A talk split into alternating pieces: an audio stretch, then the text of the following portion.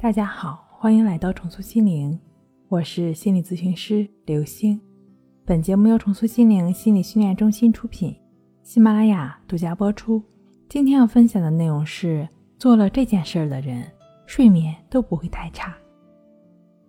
比起积极事件或者积极情绪，人更容易受到负性情绪、负性事件的渲染，这是在进化过程中集体潜意识决定的。所以，如果你总是会关注到负面消息，没关系，这是进化的弊端。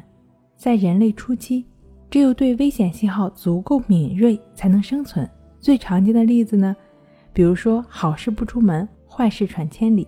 热搜里的爆炸性新闻大多也是负面的。研究发现，一个负性情绪需要三个积极正面思想才能中和。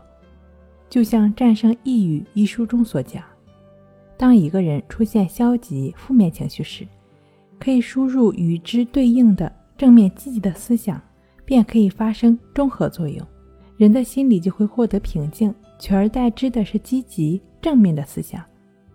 这种方法在美国众多的心理行业中已经被广泛运用，通过有针对性的植入积极正面思想。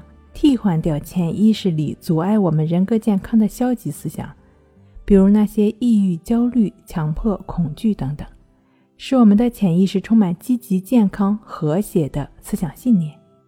所以，远离让自己觉得难受、痛苦的人事物，而有意识的输入积极思想是非常必要的。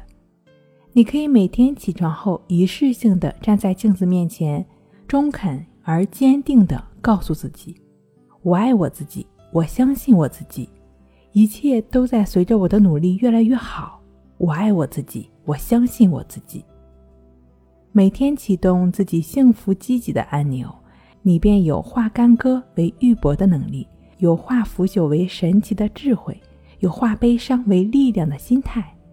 既然积极幸福的人运气不会太差。拥有平和、健康、积极生活的人，睡眠还会差吗？睡不好，学关西，关系五分钟等于熟睡一小时。